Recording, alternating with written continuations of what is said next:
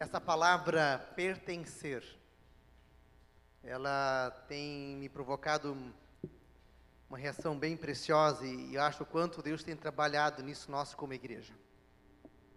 Onde Deus nos tem cada vez levado para um sentimento maior de que querer ter experiência com Deus, de querer ter salvação, querer conhecer Deus, mas de que tudo aquilo que nós venhamos de fato nós possamos é viver esse pertencimento. Pertencer a Deus. Você pertence a muitas coisas. Você pertence a uma família, família biológica, uma família a qual te gerou, uma família onde você tem pai, mãe, tem filhos, tem tios, avós. Você pertence a, uma, a um pequeno grupo, uma célula. Ali tem um grupo onde você se envolve, se dedica a ele, você pertence a esse, a esse ministério. Você pertence a um grupo de amigos, de pessoas às quais se relaciona no dia a dia, seja no trabalho, seja é, no teu momento de lazer, enfim, você pertence a uma galera, uma turma, onde você faz parte. Você pertence a uma comunidade. Essas relações nós temos aqui. Mas esse pertencimento, ele é maior, ele é precioso, ele é profundo, quando de fato é, Jesus também está na minha vida e nessas pessoas às quais nós pertencemos. Para isso eu preciso pertencer a Deus. Eu preciso pertencer a Deus. E é diferente quando nós temos pessoas perto de nós, em nossos relacionamentos, seja no âmbito familiar, seja no âmbito de amizade, seja no ambiente de igreja, e de quando de fato são pessoas que foram transformadas, elas foram restauradas por Deus. Então que essa palavra pertencer, ela possa cada vez mais ser um desejo nosso, eu pertenço a um Deus, eu pertenço a uma igreja, eu pertenço a um ministério, eu pertenço aonde eu não estou solto, eu não estou avulso, mas eu tenho um pertencimento. E esse pertencimento ele é marcado por Jesus, é marcado por Deus. E aonde nós cantamos o hino Abba Pai. Pai querido. Esse Deus a qual nos chamou, né? Qual é a sua rede de sustentação? Nós estamos falando de uma série de igreja perseguida baseada no livro de Atos. Nós entramos para a quinta, mensagem de uma série que terão dez mensagens, esses 28 capítulos de Atos. Já falamos nos cultos anteriores que Atos é o livro que registra o início da igreja, onde nos seus primeiros anos, não é o ano, não é o ano, o ano um da igreja, é o início da igreja e vai registrar os primeiros anos da igreja. Ele, vai, ele faz um resumo dos primeiros anos que a igreja se formou. E o, quem escreve o livro de Atos é é o evangelista Lucas, é quem mesmo escreve o evangelho de Lucas. E ele faz uma descrição fantástica, esse movimento inicial da igreja, e este movimento que nós não podemos perder. Este movimento que nasceu em Jesus, deu continuidade na igreja primitiva, e ele precisa sempre ser resgatado por nós à medida que nós perdemos alguns desses detalhes deste movimento. E quando eu falo movimento, Jesus era de fato um movimento. Jesus não estava preocupado com a religiosidade, aliás, ele estava, ele estava bastante preocupado, sim, com a, com, a, religiosidade já existente. Ele queria que nós fôssemos uma pessoa que vivesse um movimento, um movimento em Jesus. E nesse movimento gerasse um estilo de vida, ou gerasse uma forma de ser. Quem é a tua rede de sustentação? Quem são as coisas, quem são as pessoas que você, aonde você pode se apoiar? É a sua família? É a sua célula? É a seus amigos? É a sua comunidade? Quem é a sua rede de sustentação? Feliz daquele que poderá ter essas quatro dimensões, quem sabe, como sua rede de sustentação. Encontrar nelas pessoas que marcaram, pessoas que possam fazer diferenças. E eu quero fazer três perguntas inicial nesta noite. Você gostaria de ter amigos a quem pudesse te ajudar em momentos de dificuldades? Você gostaria de ter amigos que, sim, que pudessem realmente se envolver com momentos que você passa por lutas e dificuldades? Você te, gostaria de ter amigos que tivessem conhecimento dos seus problemas?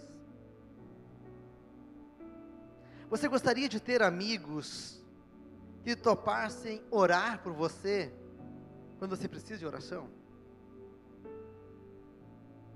Está percebendo que nem sempre nós temos amigos que de fato eles estão comprometidos com a gente, eles estão ocupados conosco? E que nós de fato possamos ter esses amigos. Há muitas pessoas que são teus amigos, sim, eles, eles gostam de você, eles curtem você, mas em algum momento que você precisa deles, eles não vão pertencer a Deus, e quando eles não pertencem a Deus, eles não vão conseguir te ajudar porque eles estão comprometidos com muitas coisas.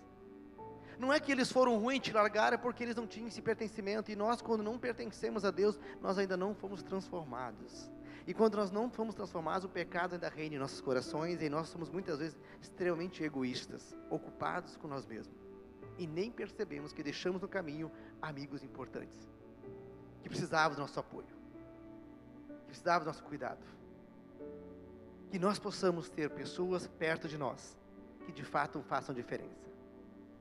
E olhando a palavra de hoje, Atos 12, ele vai nos ajudar a olhar esses amigos amigos que fazem diferença em nossa vida, em especial em momentos aonde nós estamos com dificuldades. E nós queremos convidar que você venha ler então junto, eu vou ler alguns versículos de Atos, não vou ler todo Atos 12, né? Mas você pode continuar lendo depois. E já na semana que vem a gente vai entrar então já em Atos 13, a primeira viagem missionária de Paulo. A gente vai olhar então um pouco pouco antes disso, então vamos olhar o que, que vinha em Atos 12. Ali nós de imediato, nós olhamos, nós olhamos, se nós olharmos os primeiros cultos, ah, o primeiro culto foi aquela coisa, né? A igreja nascendo, aquele fervor, aquela coisa maravilhosa, o povo se convertendo, milhares e milhares de pessoas. No segundo culto já olhamos já se levantando uma grande inveja por parte dos religiosos, aonde já não conseguiam lidar com esse crescimento da igreja e começaram a criar problemas e aonde começaram a reunir o sinédrio para prender os discípulos, para interrogá-los. E o sinédrio, nós já falamos, que são as, eram compostos por 72 pessoas, é uma espécie de um júri religioso que na época tinha, onde pegava as principais autoridades religiosas e civis de Jerusalém no terceiro culto, percebemos que a coisa foi um pouco mais complicada. Não apenas foram presos discípulos, mas eles foram surrados por estarem pregando o nome de Jesus. E eles foram proibidos, falando de Jesus, disseram que eles não podiam parar de falar deste nome, porque isso fazia parte de sua identidade. E depois olhamos a morte de Estevão. A coisa foi agravando, foi complicando. E e por final nós olhamos que o grande perseguidor, Paulo, ele se converte e a igreja passa por um período de paz. E aí entra então, quando parece que quando há um momento de paz, surge o governo, o inimigo é assim, né? Ele sempre vai achar alguém para levantar, para tentar destruir a obra. Ele não, de fato, ali, o, o diabo estava bastante ocupado e tentando, porque ele sabia que ali era o nascimento do cristianismo, e se ele bloqueasse o cristianismo no seu início, acabaria ali. O diabo tinha consciência disso. E o diabo usou todos os recursos possíveis. Então ele começa a usar agora aqui, então, o próprio governo, o rei Herodes. Atos 12, versículos 1 e seguintes. O rei Herodes prendeu alguns que pertenciam à igreja, com a intenção de quê? De maltratá-los. E mandou matar a espada Tiago, irmão de João. Quem é esse Tiago? Tiago era um dos três discípulos mais chegados de Jesus. Pedro, Tiago e João. Esses eram os três discípulos mais próximos de Jesus. E Herodes então manda matar a espada Tiago. E vendo que isso agradava os judeus, então o governador percebendo que isso agradava os, os, os, os judeus, ele prosseguiu prendendo também Pedro. Pedro, que é o principal discípulo, líder dos discípulos. A, com a morte de Jesus, quem lidera os discípulos é Pedro.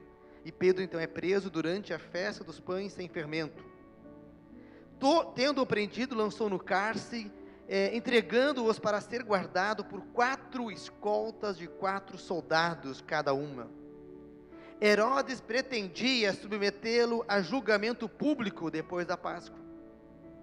Percebe que Jerusalém estava numa grande reunião, tinha muita gente em Jerusalém, porque essa festa era a principal festa que tinha na época, naquele período. E as pessoas vinham tudo para Jerusalém para comemorar a Páscoa. Todos os judeus vinham para lá que tinha a ver com a, com a libertação da escravidão em Israel. Então havia muita gente nesse mesma data, é onde acontece a morte de Jesus alguns anos anteriores. E o governador, querendo prestígio, vendo que isso dava certo, que isso renderia aplausos a ele, ele então, além de já ter já matado Tiago, então é agora ele define, prende Pedro e pretende levar a julgamento para que ele também possa se promover ainda mais diante do povo judeu a quem queria também o fim do cristianismo, aliás, fim dos seguidores de Jesus.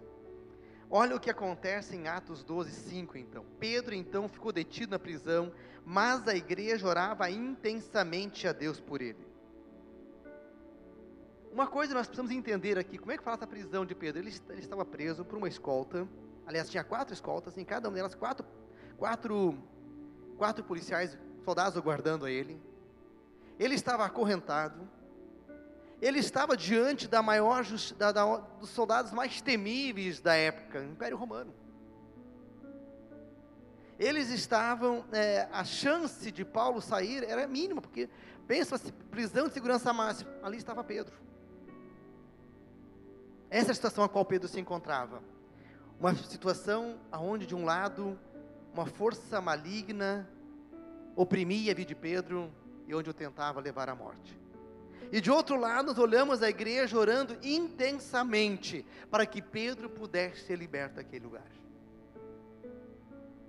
Mesmo que igreja ali que estava orando, que as pessoas que oravam intensamente, elas tinham consciência que era quase impossível Pedro conseguir sobreviver. Era uma questão de horas, Pedro estaria morto. A lógica humana era essa, porque Pedro estava ele estava diante de um rei, de um governador, enfurecido, um governador que estava vendo que, que vinha dando certo isso, havia acabado de matar um discípulo e ninguém se opôs a isso, aliás, o povo vibrou com isso, ele prende o segundo discípulo então, diz agora esse é o segundo a morrer, e vai aumentar ainda mais meu prestígio com a população, porque eu estou fazendo algo que agrada a eles. E aí no versículos 6 e 7, enquanto a igreja está orando, olha o que acontece repentinamente, algo extraordinário, onde Deus envia um anjo para libertá-lo. Na noite anterior ao dia em que Herodes iria submetê-lo a julgamento, Pedro estava dormindo entre dois soldados, preso com suas algemas, e sentinelas montavam a guarda à entrada do cárcere. Repentinamente apareceu um anjo do Senhor e uma luz brilhou na cela. É algo que a gente precisa entender quando esse anjo aparece lá, o que acontece? As algemas se soltam.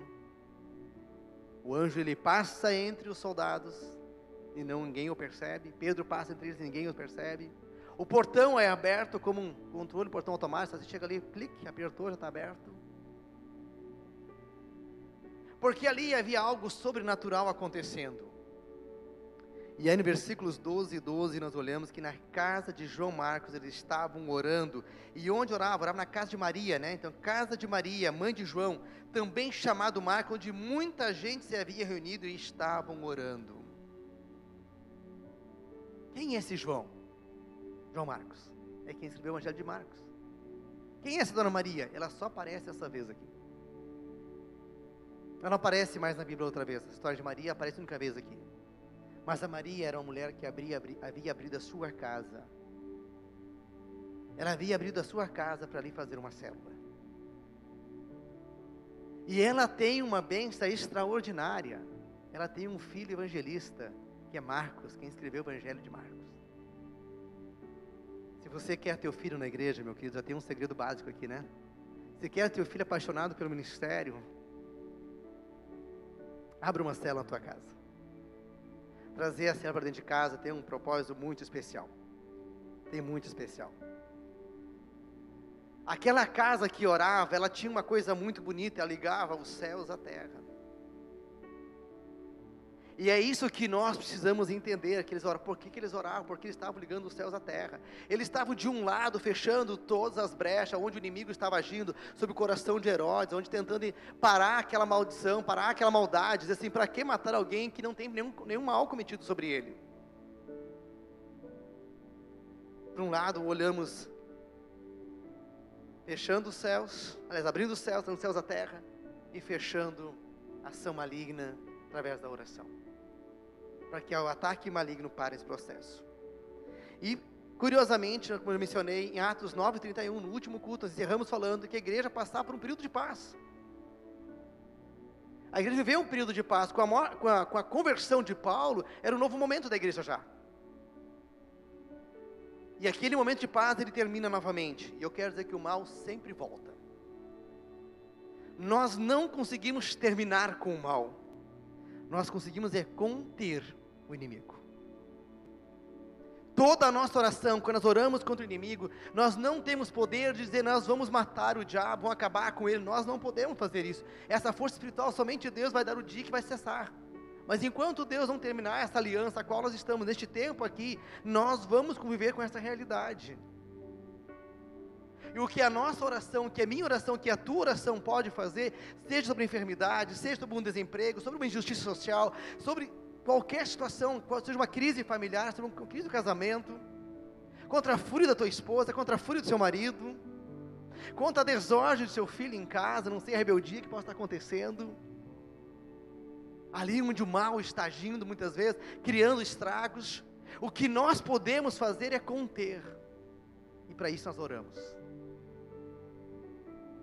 Podia ter pensado, puxa, agora Paulo se converteu, a igreja começou a pregar ali um tempo maravilhoso, eles falam que um tempo de paz eles viviam, aonde eles começaram a se reunir com mais tranquilidade nas casas, aonde eles voltaram a voltar a ministrar curas, libertação, aonde eles começaram a, a liberar, a anunciar o perdão em Jesus Cristo, para as pessoas começaram a ter um novo tempo, um tempo de espaço para a igreja, novo de respiro, um fôlego.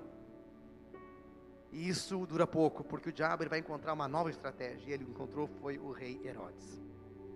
E é neste processo que surge a casa de Dona Maria. Essa casa de Dona Maria, ela merece ser ouvida nesta noite. Se tem algumas Marias aqui, eu quero dizer que não é só as Marias não, viu? Essa casa pode ser, né, dos Josés.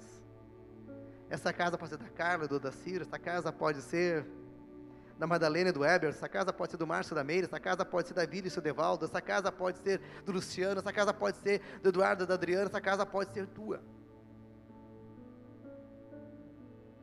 Mas aqui é a casa de Maria que aparece. E é dessa casa que eu quero falar nesta noite, onde, é, onde nós podemos entender de que por, por vezes nós temos muitos problemas, mas quando nós temos uma casa, um lugar para se unir, o que acontece naquela casa? E essa casa, ela é um lugar especial é um lugar de oração, é um lugar de refúgio, é um lugar de testemunho, é um lugar de compartilhar. E essa palavra, nós como igreja em céu que trabalhamos, para nós, nós temos que olhar com muito carinho a forma o que acontece. E para isso eu quero destacar três aspectos desta casa, então.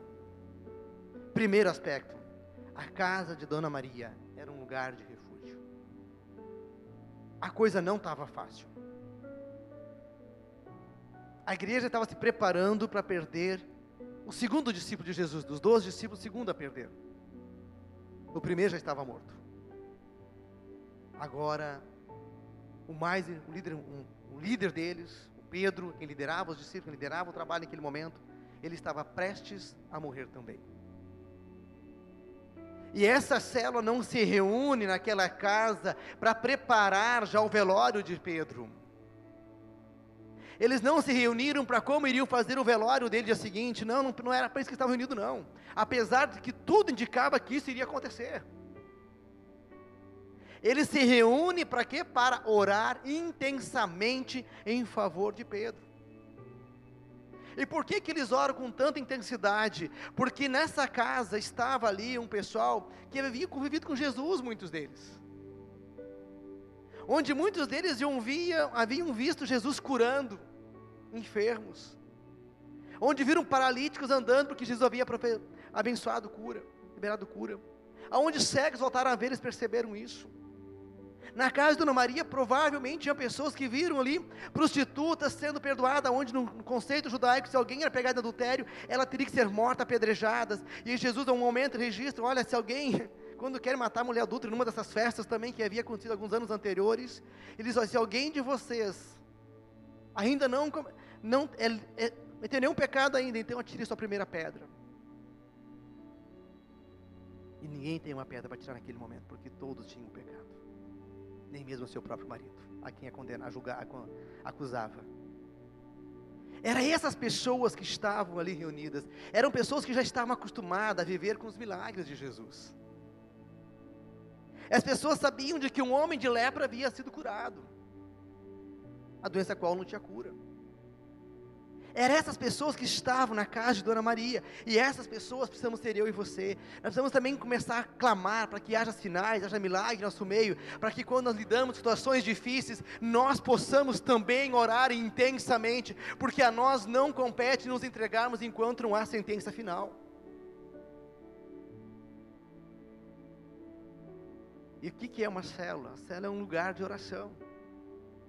A célula é um lugar de amigos. Um amigos a qual comecei nessa noite falando com quem são os teus amigos. São amigos que pertencem a Jesus e a cela é lugar de ter amigos que pertencem a Jesus. São amigos que ouvem a palavra, são amigos que oram e, e que são ministrados e ministram uns aos outros. Um cuida, um ora pelo outro. Onde você é ministrado e você ministra a sua vida de outra pessoa. É este lugar, é um lugar de amizade, é um lugar de convivência, é um lugar de confiança, é um lugar onde nós compartilhamos as bênçãos que recebemos para encorajar os irmãos. Isso é uma célula. A célula é um lugar muito especial. E eu destaco esse processo olhando o filho de, o filho de Maria, João Marcos. Ele era um jovem que servia a Deus. Ele era um homem que servia a Deus. Quando nós abrimos a nossa casa para receber uma célula, meus queridos, é importante nos entender o quão importante, o quão significativo isso é. Nós estamos dizendo que a nossa casa ali é uma igreja, que é um espaço de culto, e nós muitas vezes idolatramos até os templos, né? Eu quero dizer que quando uma célula assim na tua casa, ali há um, ali está acontecendo um culto. Ali está trazendo a presença de Deus. E a tua casa, ela vai ser abençoada, porque naquela casa, onde, onde recebe uma célula, ali vai haver um tempo de oração, um tempo de ministração. Ninguém mais ganha do que quem recebe uma célula na sua casa. É um privilégio. A Estherzinha, ela está em uma célula. O Gessé está em outra célula, meu filho mais, um pouco mais do meio. O Isaac está em outra célula, e eu e a estamos em outras células mas porque desde cedo nós tínhamos células em casa. Ah, mas você é pastor? Não, mas tem muitos pastores que não nem seus filhos na igreja estão. Entende? E eles são apaixonados, eles vivem o ministério. Por quê? E eu tenho visto quanto os pais que têm abrido a sua casa, o quanto têm sido abençoados. Então, quando você abre a tua casa, a tua casa vai ser abençoada porque nós estamos trazendo a, própria presença de Deus de uma forma mais efetiva para a nossa casa, porque nós entendemos que temos um compromisso maior, começamos a consagrar aquele lar, aquele espaço. Não é somente um templo de quatro paredes que é o lugar que Deus habita, não, Deus habita na minha casa. E quando me proponho a ter uma célula, essa experiência passa a acontecer. O filho de Maria, João Marcos, ele é um jovem que é abençoado porque a Maria abria sua casa para Deus. Então não, não feche a sua casa, abra a sua casa, diga: na minha casa, ali vão ter pessoas que vão ser transformadas e que vão permanecer no nome de Jesus. Isso é maravilhoso. Isso é maravilhoso, que nós possamos de fato ver isso. Igreja é um lugar a pertencer. E que nós possamos olhar em Romanos, o apóstolo Paulo diz: Romanos 14, versículo 8: Se vivemos, vivemos para o Senhor. Se morremos, morremos para o Senhor. Se quer vivamos, quer morramos, pertencemos ao Senhor. Paulo tinha clareza que a maior conquista não era a vida ou a morte. A maior conquista estava no pertencer a Deus. Quer vivamos, quer morramos. Quer seja a situação, o que mais importa é que nós vivamos, quer morramos, pertencendo ao Senhor. Que seja em vida ou que seja na morte, porque queremos que após a morte venha a ressurreição, venha, nós podemos estar todos, teremos um corpo celestial, um corpo no Senhor, e esse pertencer a Deus é isso, isso é maior. A segunda dimensão que nós observamos na casa de Dona Maria, primeiro é um lugar de refúgio, um lugar de paz, um lugar de sossego quando estamos angustiados, quando estamos desesperados, a casa de Maria é um lugar de sossego. A tua casa, que tem uma célula, ali é um lugar de paz. É uma casa de paz. É uma casa de sossego, uma casa abençoada. Se a tua casa está turbulenta, então comece a dizer assim, Senhor, me ajuda a abrir uma célula na minha casa. E Deus vai honrar e nos abençoar teu lar. Segundo aspecto, a casa de Dona Maria era um lugar de oração. E Maria não estava, o seu grupo que ali se reunia na casa dela, não fazia uma oração simples, não. Era uma oração do impossível, aos olhos humanos. Diante do temível império, aonde Pedro estava preso, uma segurança máxima, aonde tinha quatro equipes de soldados, com cada uma delas com quatro soldados, o vigiando. Porque eles sabiam que Pedro podia ser tirado qualquer coisa poderia acontecer com ele, eles queriam de fato era executar Pedro. Jesus havia dado problema já. Nem no caixão parou, não, não, não, temos que cuidar direitinho desse cara, daqui a pouco ele vai, vai que ele seja igual a Jesus daqui a pouco. Imagina o um mundo místico, né, sem grande conhecimento daquilo que é de Deus. E eles estão lá orando. Porque eles queriam transformar, eles sabiam que a oração transforma realidades. Oração transforma realidades. Às vezes a tua realidade, a tua local que você está, são coisas difíceis. Às vezes você está num ambiente de trabalho, as coisas não estão fáceis. Às vezes você está vendo num ambiente familiar, as coisas não estão fáceis. Às vezes o teu, teu, teu, teu, a tua vida conjugal, marido, esposa, está uma tensão, está uma briga total. Às vezes a relação pai e filho bagunçou, não tem mais o equilíbrio, perderam esse processo. Tá, mas então, o casamento não cuida, é o milagre de Deus sim, não. O casamento, há momentos que o milagre de Deus tem que acontecer. É tua responsabilidade cuidar do casamento, é tua responsabilidade cuidar dos seus filhos, é tua responsabilidade cuidar do teu trabalho, é tua responsabilidade cuidar da tua saúde. Mas nós sabemos que em dados momentos nós precisamos do milagre de Deus.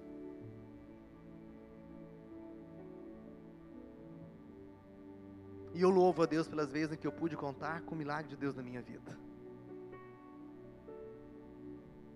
Eu louvo a Deus pelas vezes que eu pude contar com o milagre de Deus na minha vida.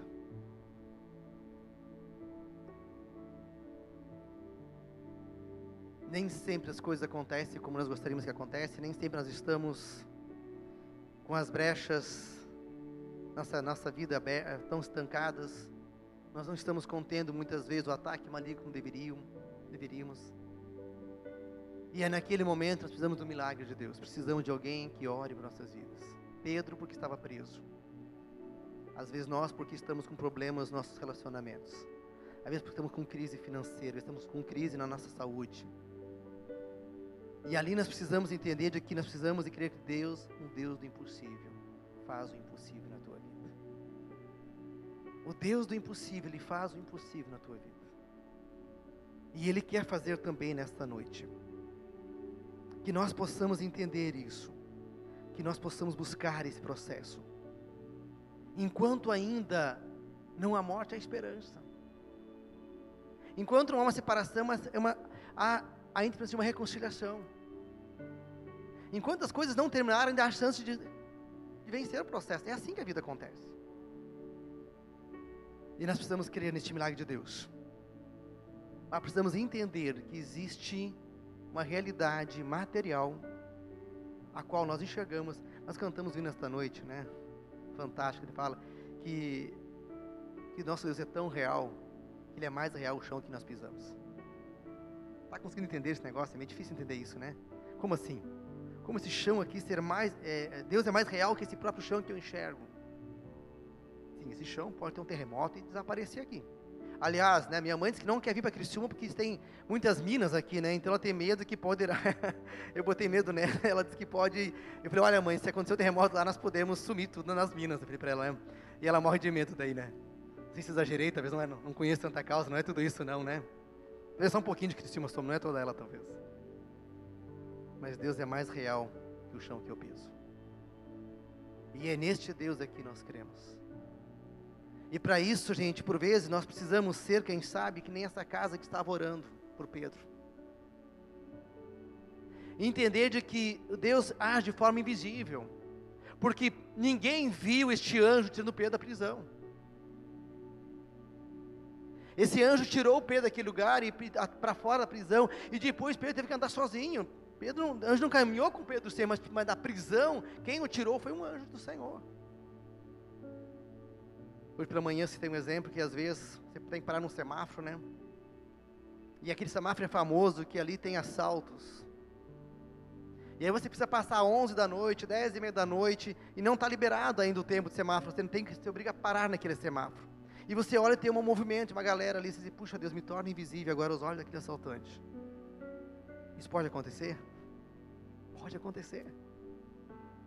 Ah, mas como é que tu vai saber que se tornou invisível? Bom, não, talvez nem vamos saber se se tornamos invisível.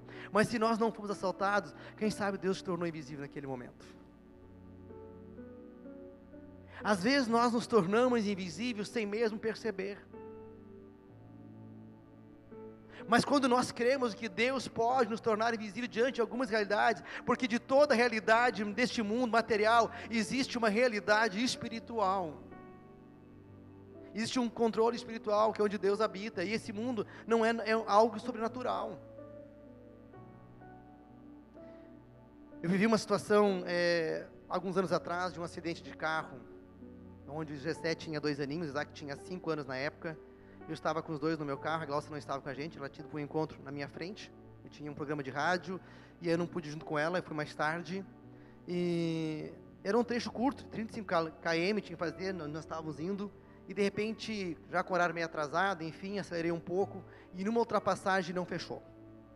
Ao começar a fazer a ultrapassagem, cruzar duas carretas, é, vinha fazendo sentido contrário, acontecendo a mesma coisa, uma carreta ultrapassando uma outra carreta, e aquilo me deu um desespero, eu olhei o que eu faço, o que eu faço, joguei para fora do, da pista, é, tinha um desnível muito alto, o carro desequilibrou, eu voltei para meio da pista, eu fiz meio que passei meio daqueles carros, aquela coisa louca, meio daqueles caminhão, assim, foi uma coisa desesperadora, o carro completamente descontrolado, e eu vi, foi, e o meu carro, de novo, ele voltou para fora da pista, e caiu num barrancão, lá nós capotamos o carro, e era um dia muito frio, um dia muito gelado.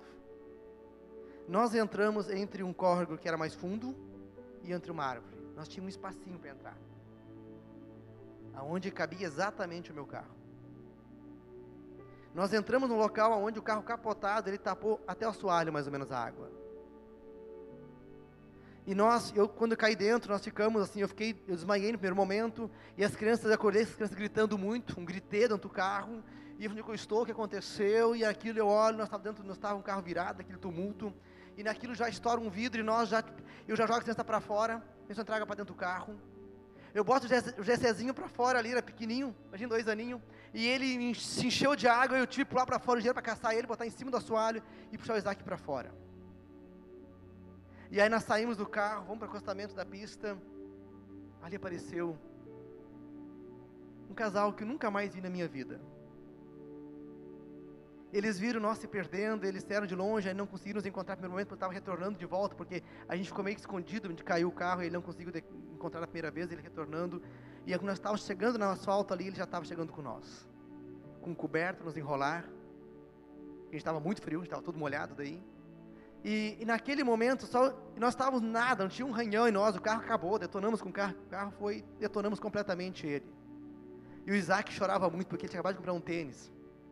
E ele dizia, pai, eu molhei meu tênis, pai. Não machucamos nada, ele só chorava porque o tênis branco dele estava todo sujo, e o tênis era igual ao do dindo dele, cara, e ele disse que aquele tênis não podia estragar.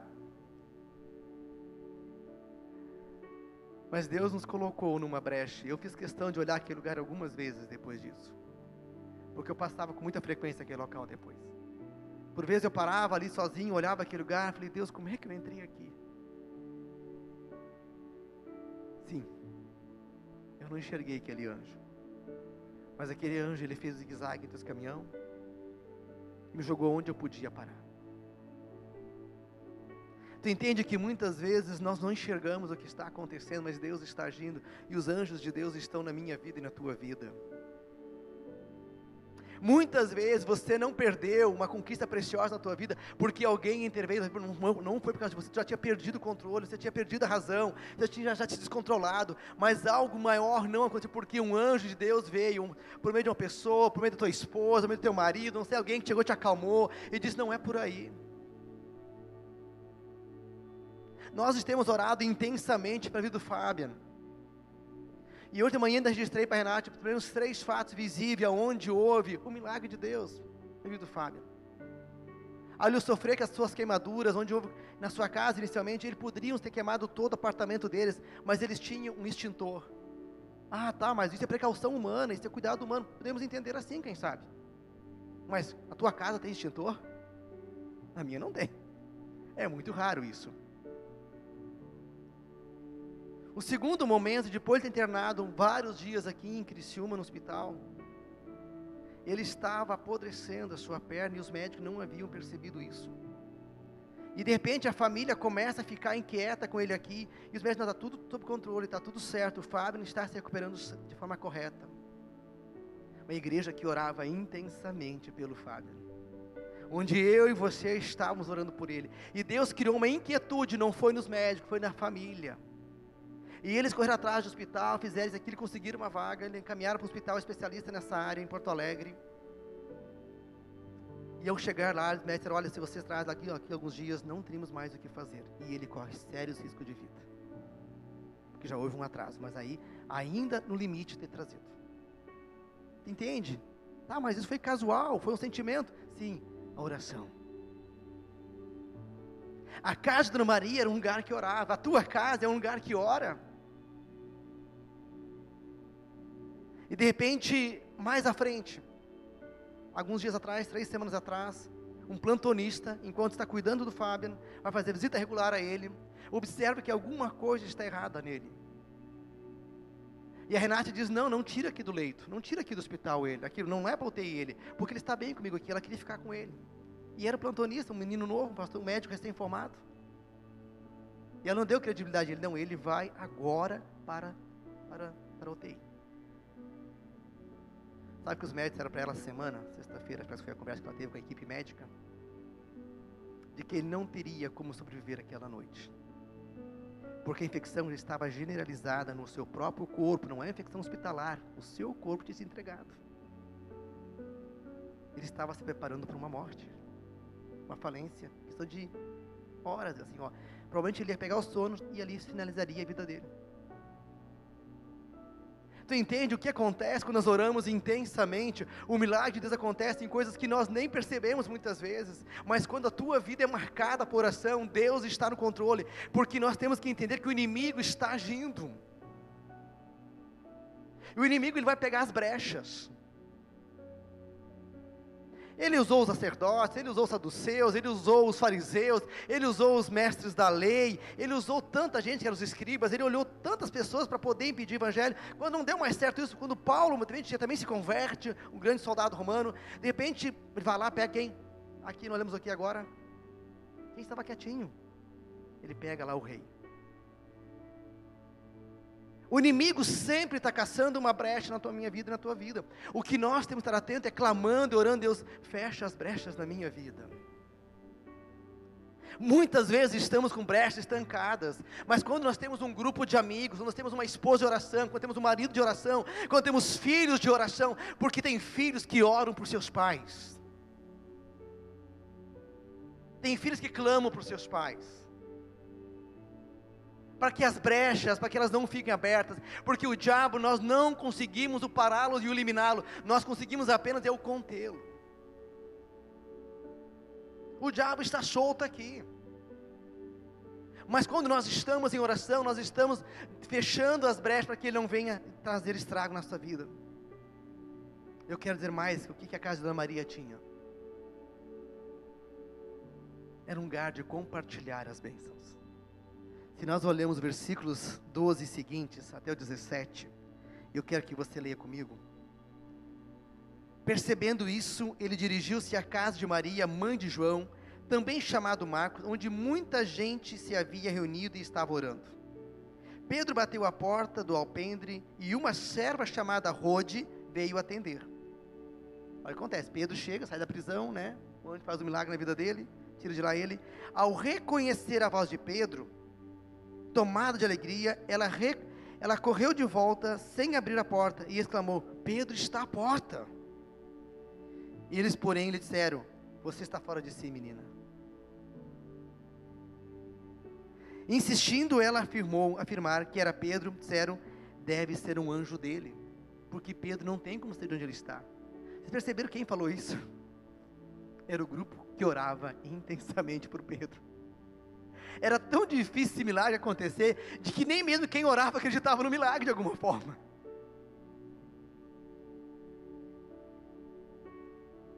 Mas Pedro continuou batendo, e quando abriram a porta e ouviram, ficaram perplexos.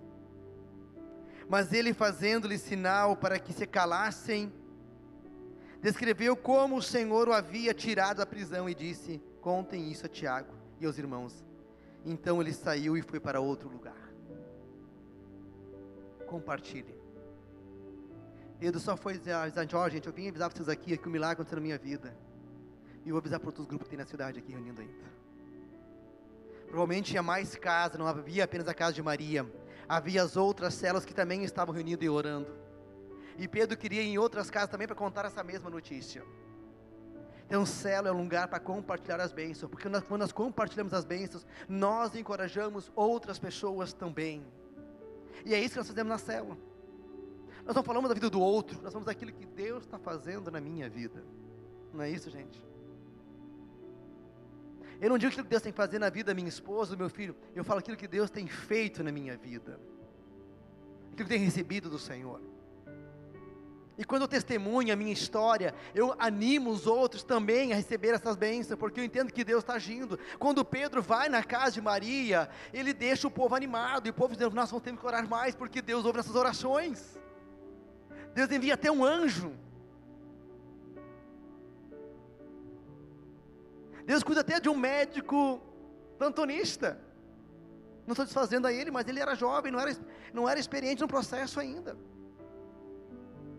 Deus cuida até da desconfiança da família, e nós, nós temos que levar nosso, nosso, essa pessoa para um outro hospital, entende? Deus faz essas coisas. Quando nós oramos, a Anne levou o Tobias para um exame de rotina. E naquele exame foi detectado o quê? Que ali nele havia um câncer. Qual criança faz exame de rotina para investigar se é um câncer? Nós não fazemos isso. Ali foi descoberto. Porque havia pessoas orando pela vida de Tobias. Quando nós começamos a orar pelas pessoas, clamar por elas, nós começamos a fechar portas. Então, se a situação não está legal na tua casa, não está boa com teu filho, não está boa com a tua família, comece a orar. Não a murmurar, achar que não tem. Ali tem como haver mudança sim, só não vai haver mudança se nós não orarmos. Crê no milagre de Deus. E nós temos muitas situações para poder estar tá clamando a Deus neste momento por coisas que nós nem sabemos que existem e que elas poderão ser reveladas. Ore. Ore para aquilo que é teu não venha a ser tirado. Que essa experiência ela possa ser minha, ela possa ser sua. Eu quero voltar para as três perguntas iniciais, as quais comecei o culto esta noite. Você gostaria de ter amigos que soubessem de seus problemas?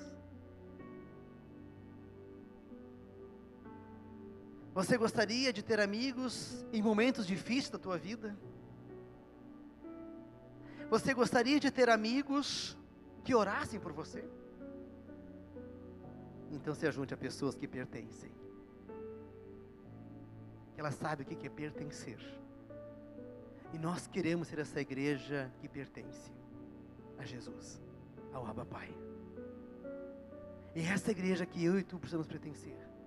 Nós não estamos promovendo o ministério aqui nessa cidade apenas para fazer ajuntamento de pessoas, temos dito muitas vezes isso. Nosso ministério não é para fazer atendimento pastoral no escritório apenas, não é para fazer celebrações aos domingos aqui, para reunir célula na semana, não. É um ministério aonde eu e você possamos ser conectados com Deus, transformados, aonde venhamos ter um sentimento de pertencimento a Deus, onde nós possamos desenvolver um novo estilo de vida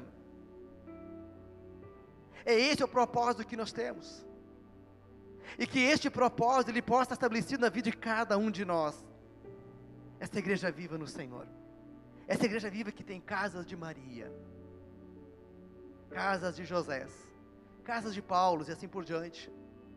Casas que oram, casas que têm lugar de refúgio, lugar de esperança, lugar gostoso, ambiente agradável de estar mas casas também que têm testemunho de vida, porque nós passamos por batalha, nós temos testemunho. Eu quero ver a Ana e o Tiago vindo aqui na frente testemunhar nosso Tobias está curado.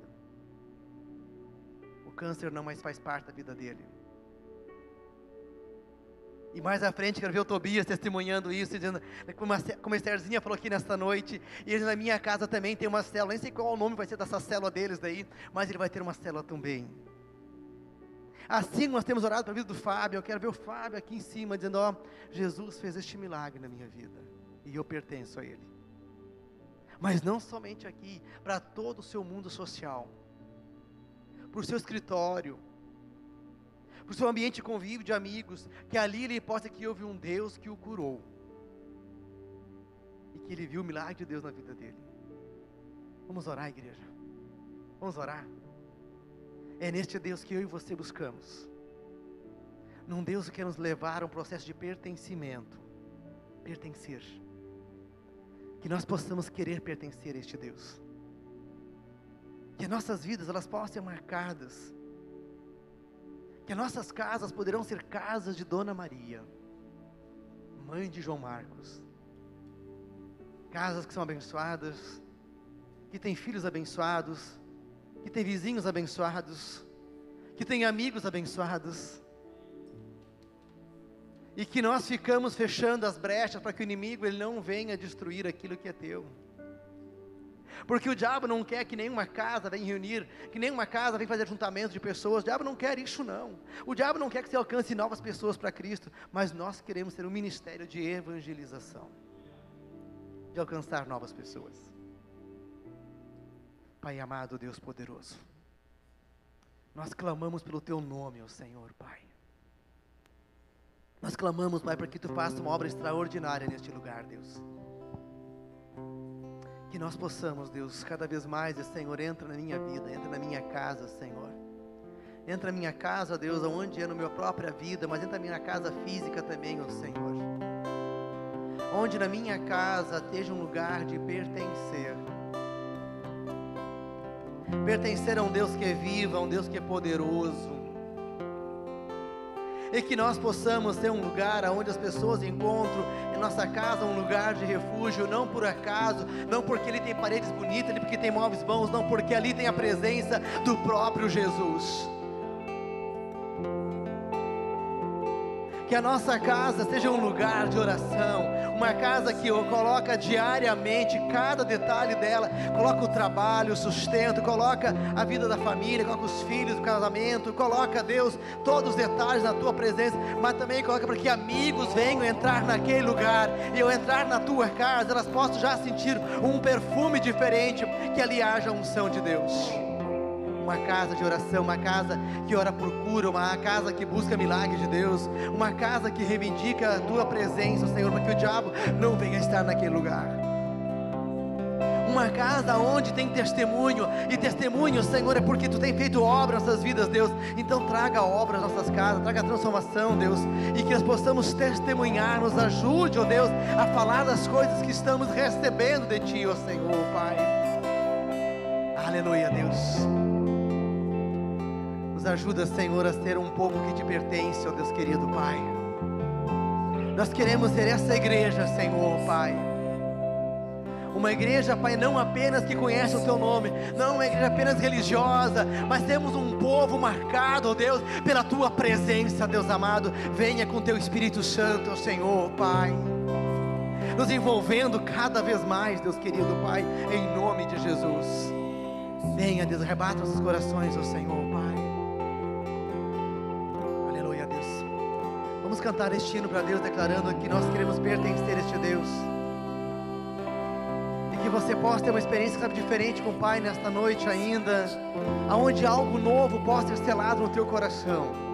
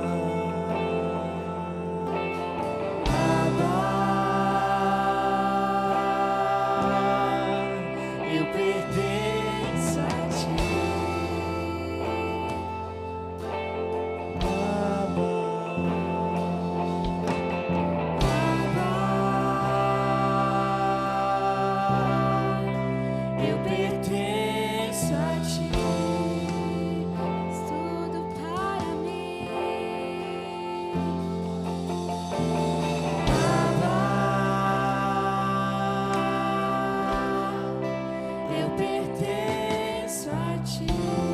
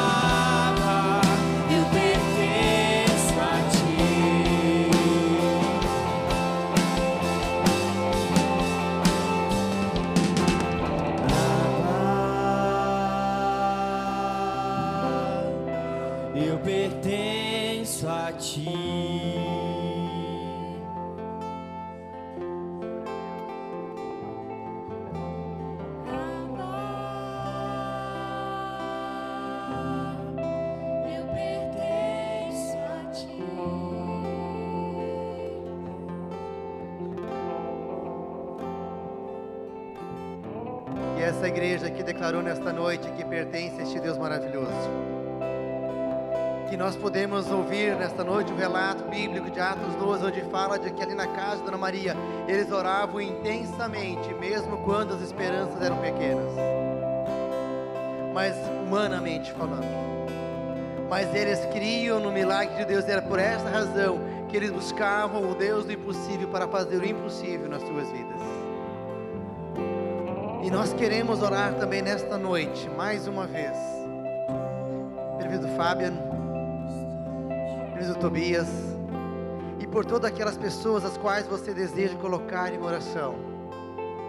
Além de você quer que Deus faça o milagre, seja da conversão, seja da libertação de uma força opressora na sua vida, seja de um vício, seja de uma, de uma situação a qual é desagradável, a qual ela vive, onde o diabo tem controlado ela, seja sobre enfermidades, porque nós cremos no Deus do impossível. Não importa quantas vezes já tem orado, mas creia de que nós devemos sim orar intensamente pelo mover de Deus, pela ação de Deus. E desta forma colocaremos mais no do Fábio, porque nós cremos que Deus já o está curando, que Deus já está curando o Tobias, que sabemos que logo, logo ele estará bom. Nós cremos nisso e com essa fé, com essa convicção que nós vamos orar nesta noite. Pai amado, nós mais uma vez entregamos, ó Deus, Pai. Mais nos entregamos, Deus, a vida do Fábio lá em Porto Alegre, no leito onde ele está, Deus. Até aqui tu já provaste inúmeros momentos do teu milagre, ó Deus. Faça o teu milagre completo, ó Pai. Ajude a vencer essa batalha, ó Senhor, ó Pai. Em nome de Jesus nós clamamos e cremos, ó Pai, que tu podes o curar, Deus. Cura este homem, ó Deus. Traga para casa, Deus, para testemunho, Deus, para que ele possa glorificar, para que ele possa exaltar o teu nome, ó Senhor, ó Pai que levanta ali um homem cheio do Espírito Santo, Pai. Nós não apenas ministramos a cura e pela sua conversão, assim como alguém que já aceitou Jesus, mas que ele seja cheio, cheio do Espírito Santo. Que seus lábios tenham um testemunho a compartilhar, assim como Pedro foi na casa de Maria, dizer de que ele não estava mais preso, de que o milagre já acontecido na sua vida, Pai. Assim clamamos pelo Fábio, Deus, tira daquele lugar, ó Deus, traga para casa, Pai, curado, ó Deus. Completa a cura na vida dele, ó Senhor, em nome de Jesus. Nós clamamos pelo Tobias, Deus amado, Deus poderoso, Pai. Cuide nosso pequenininho Tobias, ó Senhor, Pai. Cuide dessa criança, Pai. Cuide dos seus pais, cuide dos seus avós, cuide dos seus familiares, Deus, para que eles possam continuar crendo no milagre, Deus, a qual tu estás já operando na vida dele, Deus querido, aonde ele irá vencer este câncer, ó Pai, em nome de Jesus. Nós ministramos a tu, porque queremos o teu milagre, ó Senhor, Pai. Cura, Deus. Cura, Deus. Cura, Senhor, Pai. Sobre toda enfermidade neste lugar, ó Deus, Pai.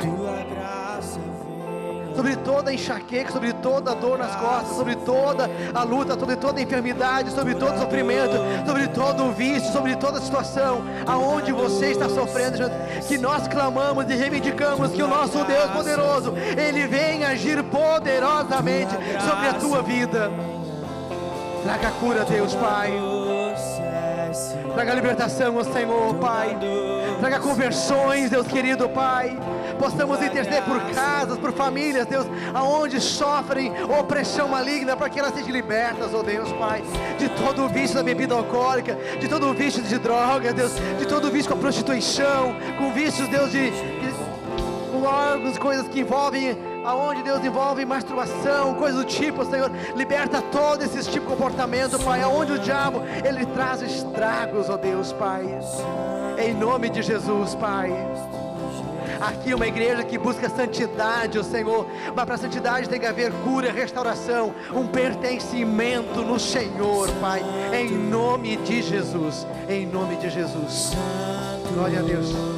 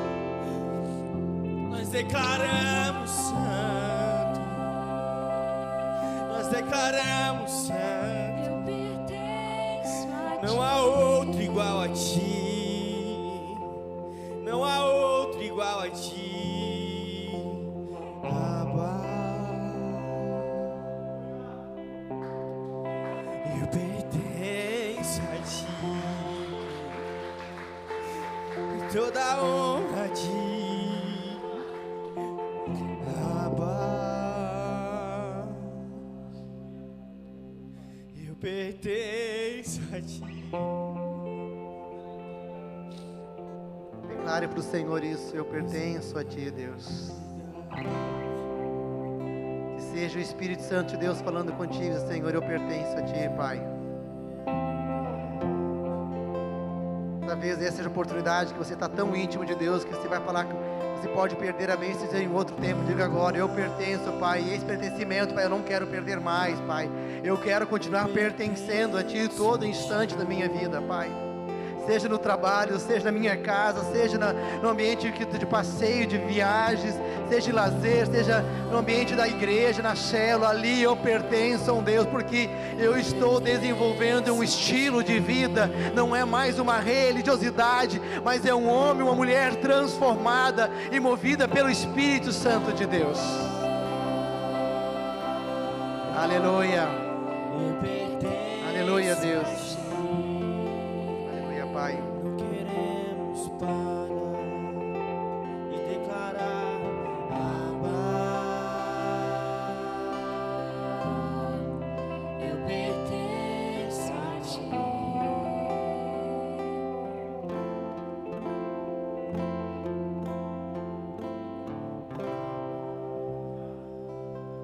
Apóstolo Paulo disse, eu quero ler novamente essa palavra: se vivemos, vivemos para o Senhor.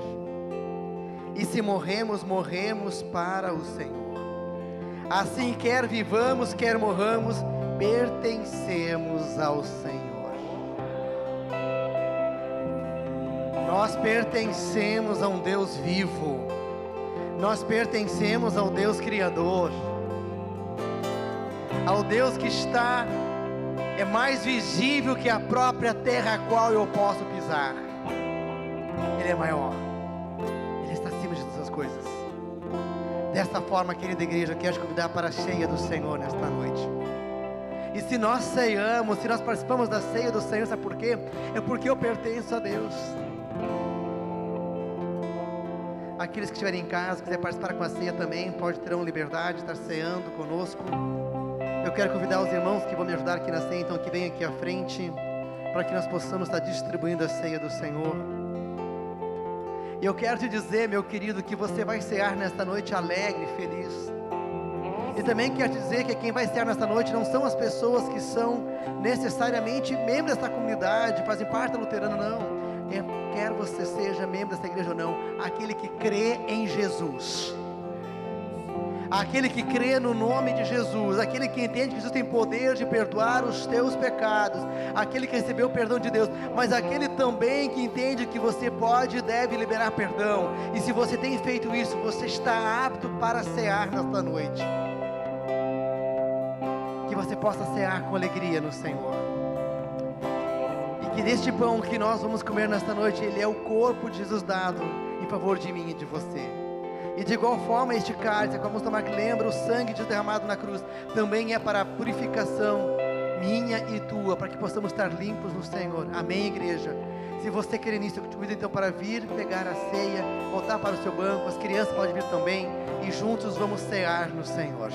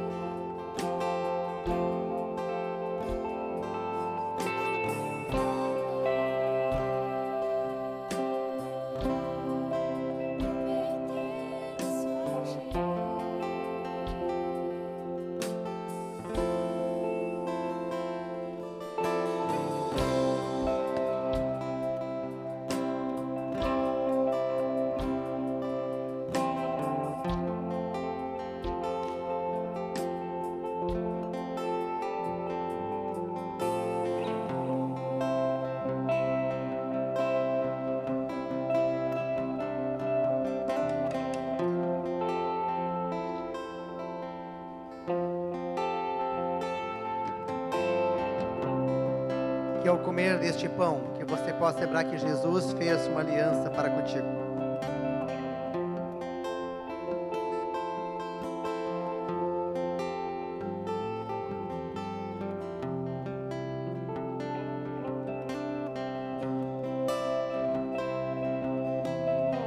Da mesma forma que você possa tomar desse cálice, lembrando que Jesus, neste momento, está lavando, limpando todo o pecado a qual possa querer contaminar a minha mente, a minha vida, em nome de Jesus. Glória a Deus. Aleluia.